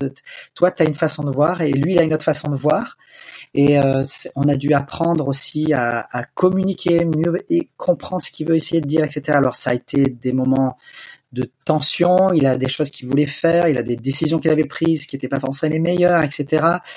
Euh, et on, on, a dû euh, euh, prier beaucoup plus dans certaines situations que d'autres. Alors euh, j'ai envie de dire, il n'y a pas de recette, mais euh, il y a des clés. Et je crois que la clé, c'est aimer son ado d'une façon inconditionnelle comme Dieu nous aime d'une façon inconditionnelle. On est imparfait, lui il est parfait, notre Père céleste, mais c'est de l'aimer et d'être à l'écoute et d'être ouvert et d'avoir toujours nos bras grands ouverts pour l'accepter, même s'il prend une décision qui, on sait, va l'amener à se faire mal.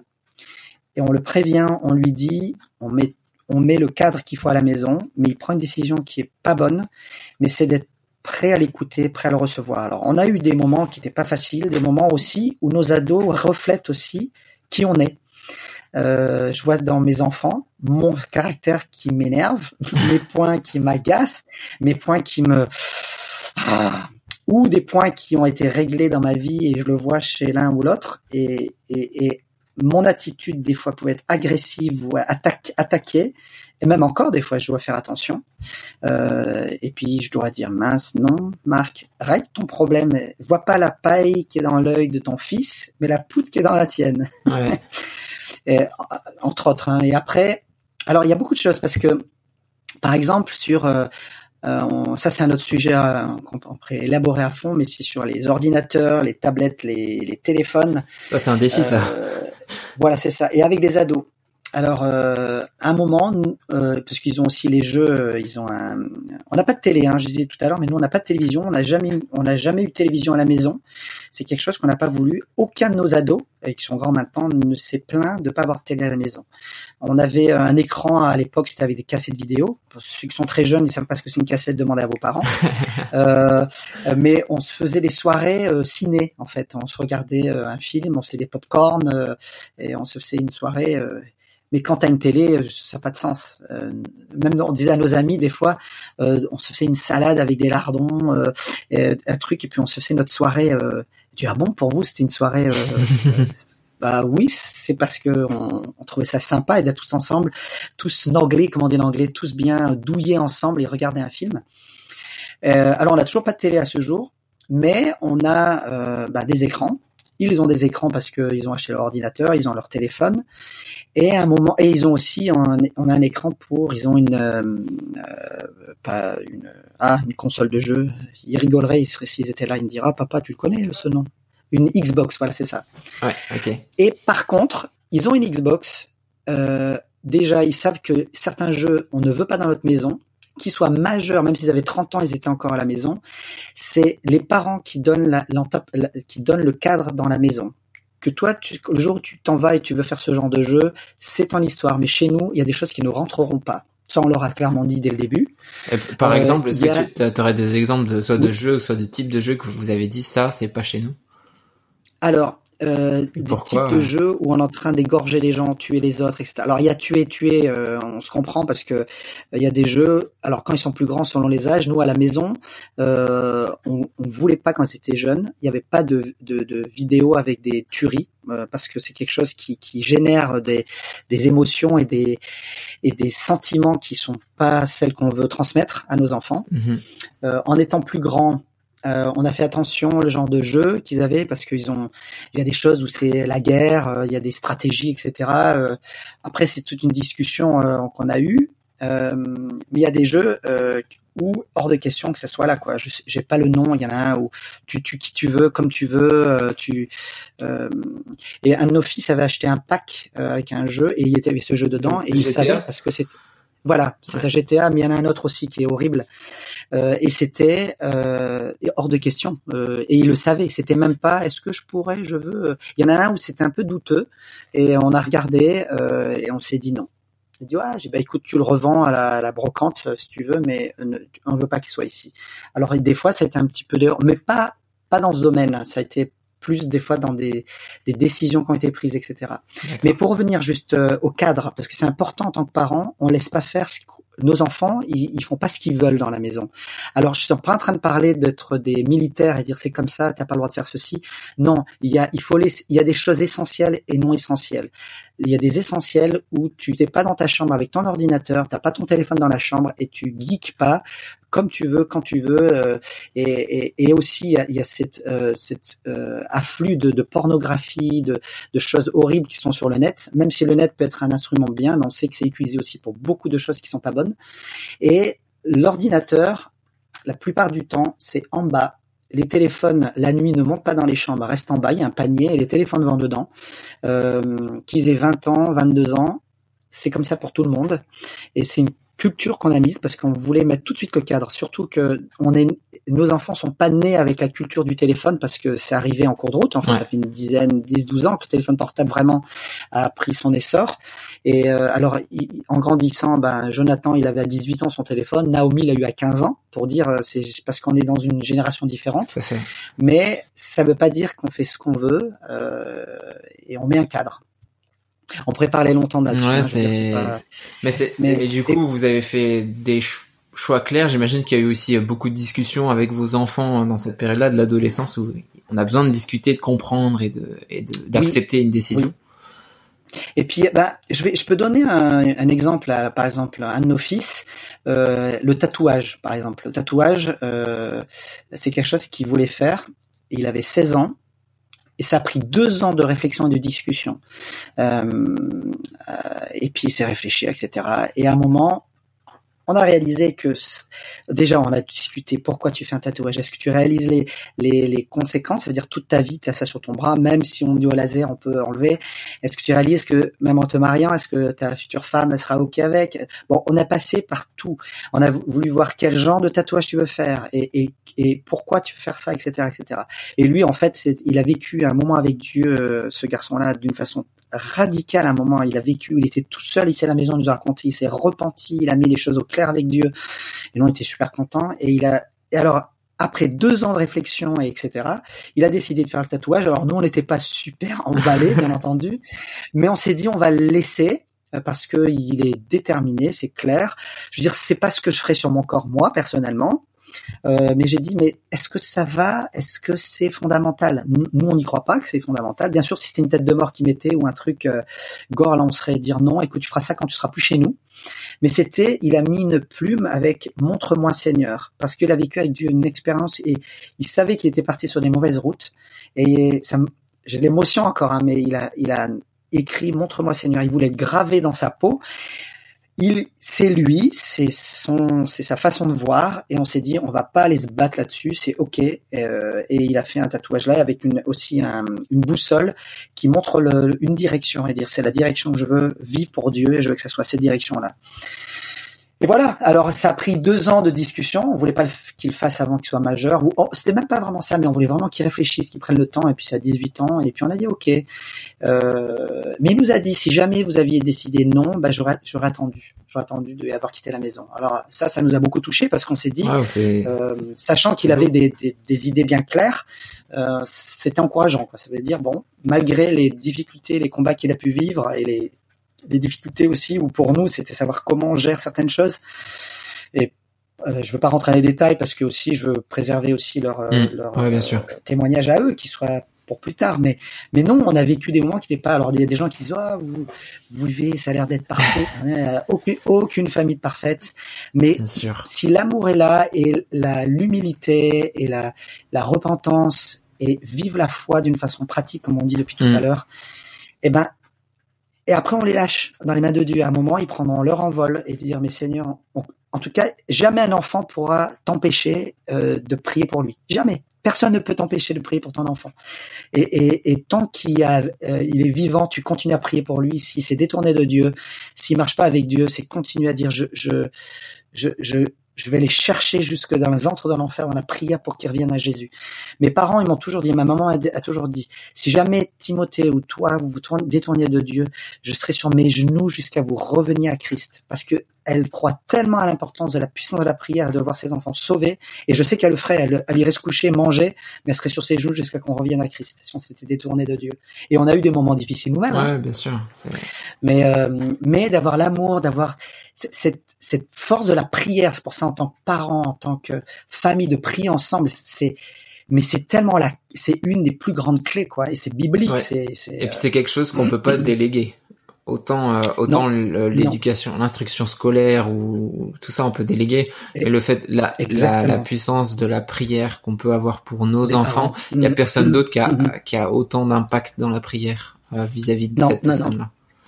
Exactement. Euh, c'est, c'est, peut-être plus tard où ça va être le, le mari ou la femme qui, qui, qui, qui aura un impact important dans la prière, mais la, oui. la prière des parents est pendant toute la efficace, durée de la vie. Très efficace. Mm. Exactement, exactement. Waouh. Euh, J'ai quelques petites questions euh, pour terminer. Une, bon, j'en ai encore quelques-unes, t'inquiète pas. euh, je, je, voulais juste moi un, un aspect euh, d'organisation. Toi, t'es un peu euh, multicasquette parce que t'es, euh, tu l'as dit, t'es photographe, t'es euh, papa, t'es missionnaire, t'es, euh, vous avez plein d'activités. Euh, comment toi tu organises ton emploi du temps Comment entre ouais, les différentes activités Comment, mmh. comment tu gères ça toi dans tes journées, dans tes semaines? Comment ça se passe? Alors, alors, alors c'est, c'est, ça a été beaucoup de, enfin c'est pas quelque chose de statique parce que ça bouge selon euh, bah déjà le travail que j'ai à faire en tant que métier en tant que photographe. Euh, si j'ai des contrats pour un mariage ou pour des écoles ou pour une famille, je, ça bouge les choses. Mais oui, ça, il y a une époque où euh, on en sait trop. J'en sais trop parce que le problème c'est quand tu as, as le ministère euh, en tant que missionnaire avec ce qu'on fait plus l'église locale où on était beaucoup investi ouais, aussi, et là on a dû réajuster les choses, et aussi la vie de famille, la vie de couple, sa propre vie aussi, où on doit faire attention de prendre soin de soi aussi.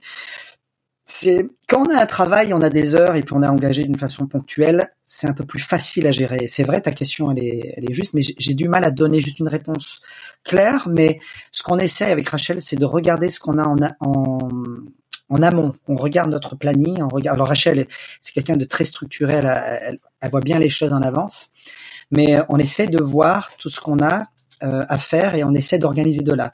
C'est-à-dire que euh, par exemple l'intervention là comme aujourd'hui avec toi, euh, c'est ok. Alors ça, je bloque cette matinée là. Cet après-midi, j'ai autre chose. Je suis parti en déplacement trois jours là qui viennent, et ça veut dire que vendredi, j'ai une répétition pour l'équipe de Louange jeudi soir. Ça veut dire que je dois anticiper ah, cet après-midi de répéter les chants.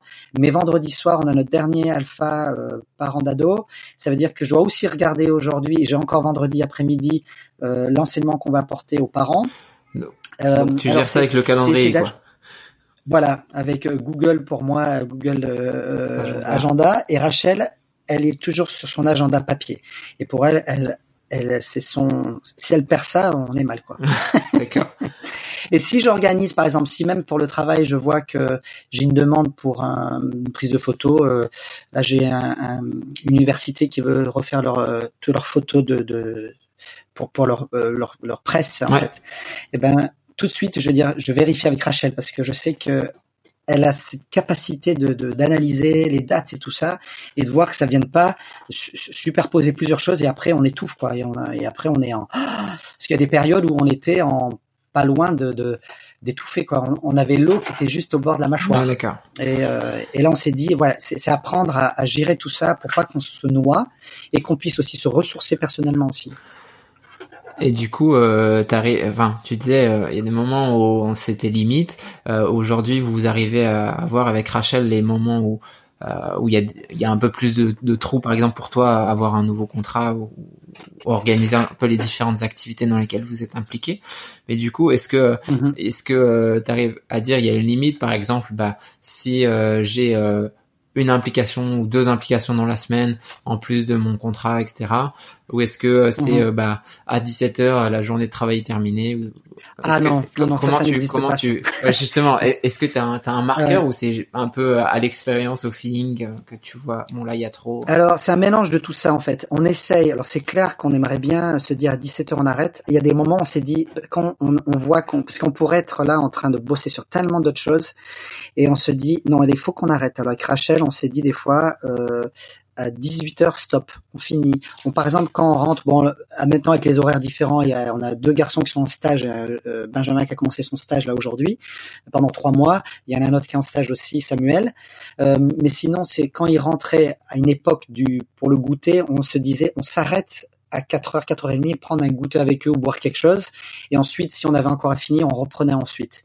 Mais euh, on essaie quand même d'arrêter, de pas continuer, parce que le problème qui est un bon côté aussi, mais un mauvais côté, c'est que on a notre bureau au sein même de notre maison. Euh, on a notre salon, notre bureau et notre chambre après. Et c'est difficile. Là, j'ai plein de papiers sur mon bureau, il y a plein de choses que je dois faire entre l'association, la comptabilité d'association, euh, le, le, les invitations qu'on qu'on a, les choses. Alors, et c'est de dire, ok, il y a tout ça. Il faut qu'on fasse attention. Si quelque chose d'autre vient, est-ce qu'on dit oui, on dit non? Là, on a eu le cas où on a une Zap Kids. Alors, c'est des rassemblements pour les 6-12 ans inter-église où on est en Ouais. louange, temps d'enseignement pour les enfants, qui se fait en avril un samedi et on nous a demandé le dimanche de pouvoir intervenir dans une église, mais le dimanche suivant on intervient dans une autre église où on fait un culte intergénérationnel. Ouais. Et on nous a demandé et là on a dit non. Alors il y a d'autres qui font partie de l'association qui ont dit bah nous on veut bien le faire. Dit bah super mais nous on le fera pas. C'est une première fois où on, on enfin, c'est tout frais, hein, c'était euh, hier. Mais on a dit non on le fera pas parce que on avec l'expérience on a réalisé que si on dit oui, mais on sait qu'on va être une bénédiction parce que si on est là avec d'autres on va ça va bénir. Oui mais non parce qu'on va pas se bénir nous, on va se faire du mal et on va être sur en surcharge et on va pas aller puiser les ressources nécessaires pour être complètement une bénédiction. Et on prie aussi, c'est pas juste des décisions. On prie, des fois il y a juste la logique qui dit non, parce que là c'est on va se saturer. Mais aussi on prie quand on a des invitations, on a des invitations des fois un an à l'avance. On dit Seigneur, qu'est-ce qu'on doit faire là? Et est-ce que c'est, est-ce qu'on on prie ensemble, on prie en famille? Écoutez, voilà, une invitation. On veut juste entendre Dieu là-dedans. C'est est-ce qu'on sent un yes de Dieu, un oui de Dieu dans ce qu'on va faire? Et puis euh, si on l'a, on y va. Et puis on peut se tromper. Des fois, on dit bah là c'était trop, on a repris d'autres choses entre deux, on n'a pas réalisé qu'on avait pris d'autres choses qui viennent parasiter un peu. Mais là, on vient de finir deux mois assez intenses, par exemple. Là, on était content que ça finisse deux mois où c'était beaucoup, beaucoup, beaucoup. Et on s'est dit bon, on, savait, euh, mais on n'avait pas fait exprès parce qu'il y avait des choses qui étaient prises en avance, un an en avance et d'autres choses sont venues greffer. Voilà, c'est ça. Et Rachel fait aussi euh, une formation biblique. Elle a voulu faire ça euh, et ça lui demande pas mal en plus. Alors, on doit prendre tous ces paramètres-là, prendre aussi les paramètres de notre fils qui se marie dans trois mois et demi euh, le 13 juillet et on, on, a, on veut on veut pas tellement pris qu'on va négliger certaines choses. Alors, c'est mettre tout ça à la balance et donner les priorités aux bons endroits. Alors oui, c'est jongler avec beaucoup de paramètres. C'est c'est un défi, mais je, bon, moi je suis, je suis Ouais. dans ces, problématiques-là et je dois, on doit encore Mm. apprendre à, à Ouais. gérer ces choses-là. Mais c'est pour ça que je, je, je Alors- suis à, à, à l'affût de, de toute. euh, toute Ouais, alors je vais donner.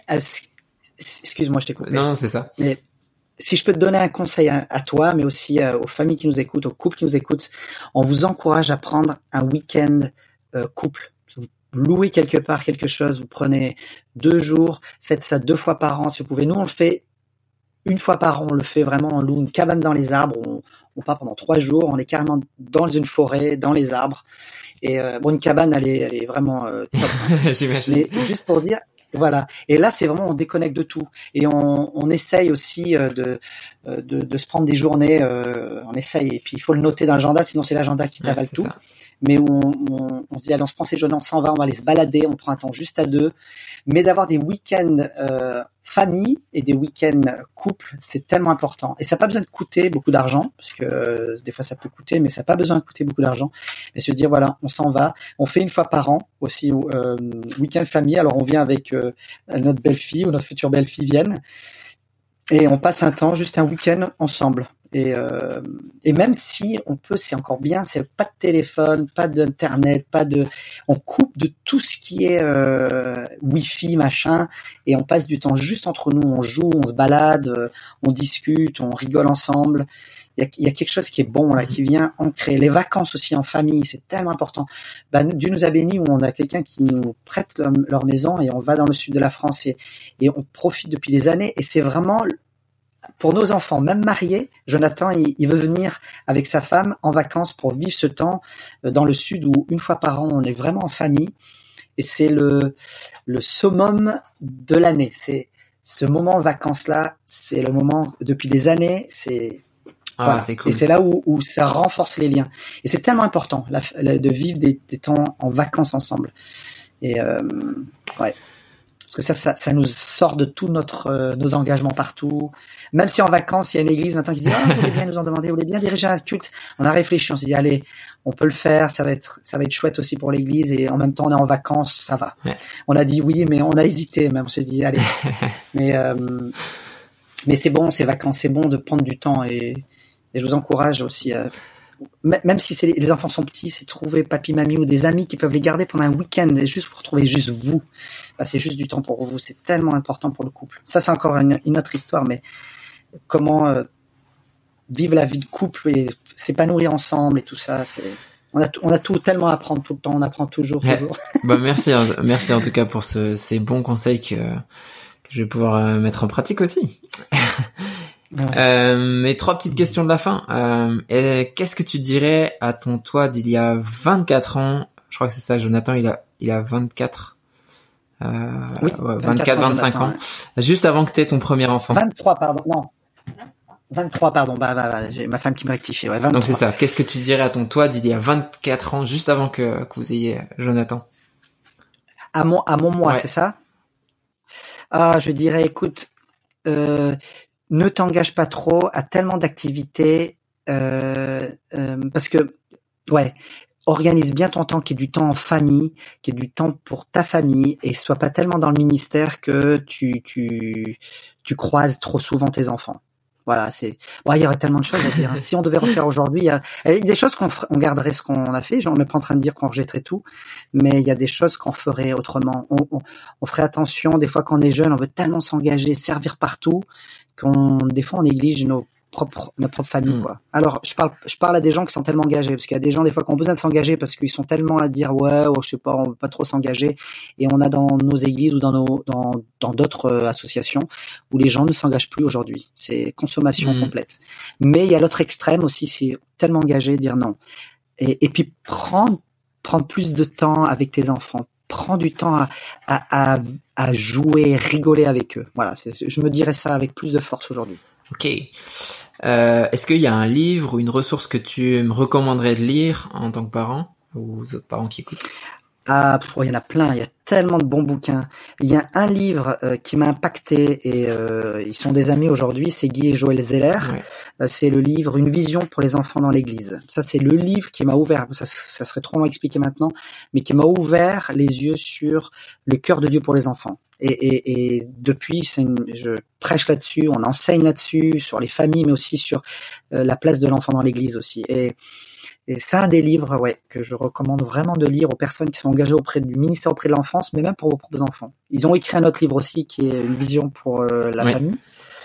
Euh, mais il existe beaucoup de très bons livres. Il y a un livre, c'est c'est pas un chrétien évangélique, il est décédé maintenant, c'est euh, Stephen Covey. Les, alors en, anglais c'est Seven Habits of a Healthy Family, je crois, si je ne me trompe pas.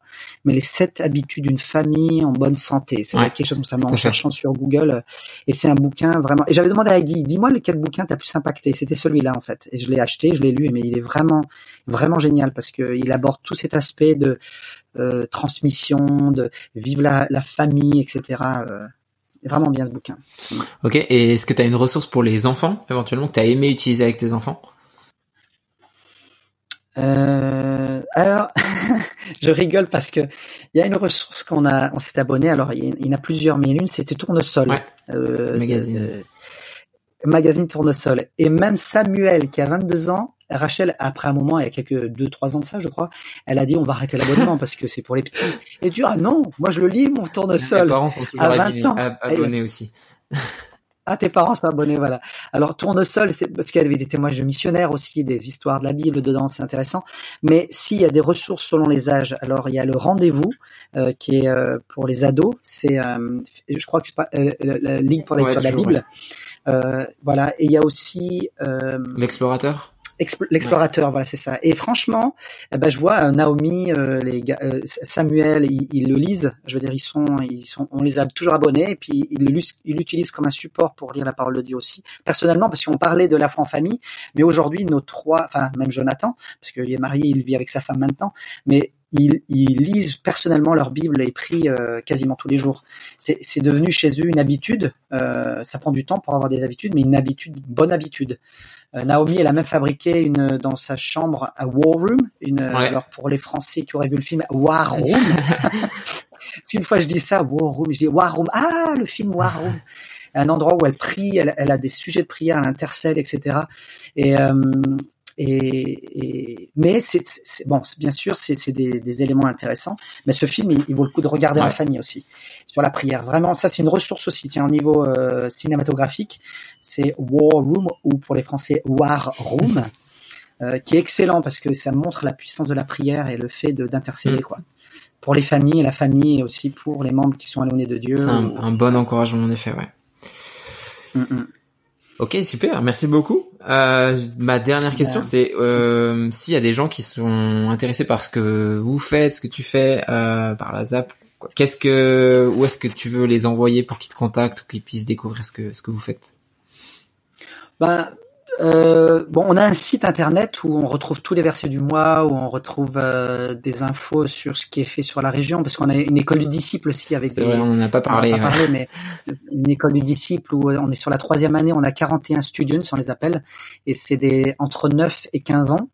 Et euh, là, on vit des belles choses, des enfants qui passe du temps avec Dieu maintenant qui, qui, qui enfin on pourra en parler longtemps mais c'est alors ça, ça, aussi ça prend beaucoup euh, de temps de préparation mais c'est très encourageant de voir ce que Dieu fait à travers les familles. On a des familles qui sont très encouragées de voir euh, c'est c'est un outil parmi d'autres hein, je veux dire mais où on vit pendant quatre week-ends dans l'année euh, où on apporte la parole de Dieu. C'est vraiment une école du disciple c'est on enseigne c'est presque école biblique j'ai envie de dire mmh. ouais, tout à fait alors oui, on pourrait envoyer, enfin, les personnes pourraient aller sur euh, www.la-zap.com et, euh, et de là, si jamais quelqu'un veut écrire, ils peuvent écrire par le, biais de l'association et nous on reçoit les mails. Euh, voilà, oui, je crois que c'est ce qu'on peut dire. Puis sinon, retrouver toutes les vidéos de la, les versets du mois sur YouTube ou ce genre de choses, quoi. Oui, alors ils sont sur le site en lien YouTube. Alors je dis à toute personne qui voudrait nous écrire pour demander l'autorisation, vous avez l'autorisation à 1000% de les télécharger, les utiliser, etc. Si jamais vous les prenez pour mettre sur euh, ou une partie c'est coupé pour mettre sur un autre site, mettez juste la source mais euh, c'est gratuit en fait. Euh, en fait, sur nos versets du mois, il n'y a pas que YouTube, il y a beaucoup, il y a le Top Chrétien qui les ont, il y a plein de chaînes même de télévision chrétienne qui nous ont demandé de pouvoir les utiliser et on les donne librement. Après, si vous voulez acheter aussi des ressources sur le site, on a on a sorti deux DVD. On sait qu'aujourd'hui le DVD c'est euh, en voie de disparition, même le CD, mais on a les les deux DVD des de, il y a 24 versets du mois, 12 et 12. Et ce qu'il n'y a pas dans, sur Internet, c'est qu'on a le bêtisier dedans. Alors c'est, c'est marrant à voir. Euh, et aussi, on a, on vend les CD. Alors on a deux CD sur, euh, il y a Viens avec moi et Tu es grand. Et c'est des doubles CD avec partition et bande son. Euh, ce qui est un très, très intéressant pardon pour les familles euh, qui veulent utiliser les bandes son pour chanter dessus ou les églises ou les clubs etc où ils n'ont pas de musiciens. Euh, on a fait exprès. Et le CD est à 15 euros pour le double CD les frais de port sont gratuits pour la France pour tout ce qui est acheté. Enfin, on a quatre produits, hein, mais et en fait, l'argent va 100% pour l'association, c'est-à-dire pour euh, pour l'évangélisation, pour la, enfin pour la, la, transmission de la foi dans les familles, etc. Il y a personne qui est rémunéré. Je le dis, c'est, j'en profite de le dire parce que des fois on dit ah ouais, mais c'est parce qu'on a eu des gens qui disent ah mais vous vendez, pourquoi vous mettez pas tout gratuitement? Ben c'est parce qu'il y a un coût, ça coûte très cher d'enregistrer un CD.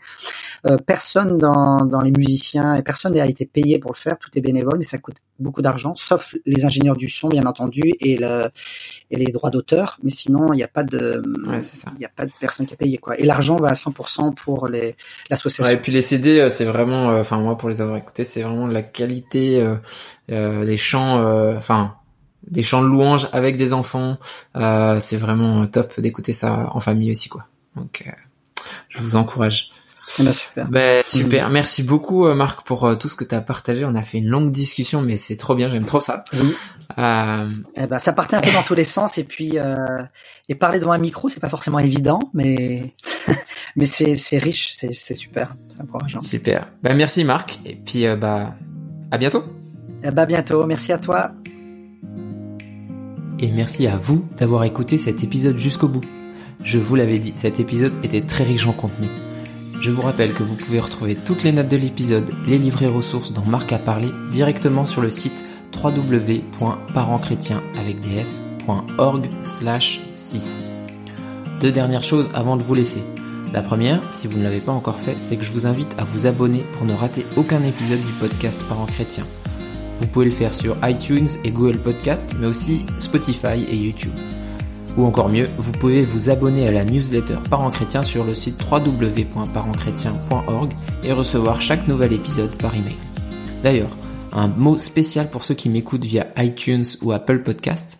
Si vous pouvez prendre 30 secondes pour noter le podcast, ce serait vraiment super cool. À ce qu'il paraît, ça aide à faire connaître le podcast, alors si vous aimez, ne vous privez pas de mettre 5 étoiles. Merci beaucoup. La deuxième chose, c'est que vos avis sont précieux pour moi. Donc n'hésitez d'ailleurs pas à me faire vos retours, remarques et commentaires sur le podcast directement sur la page de l'épisode ou bien sur Instagram et Facebook. Merci beaucoup. Allez, je vous laisse. À bientôt.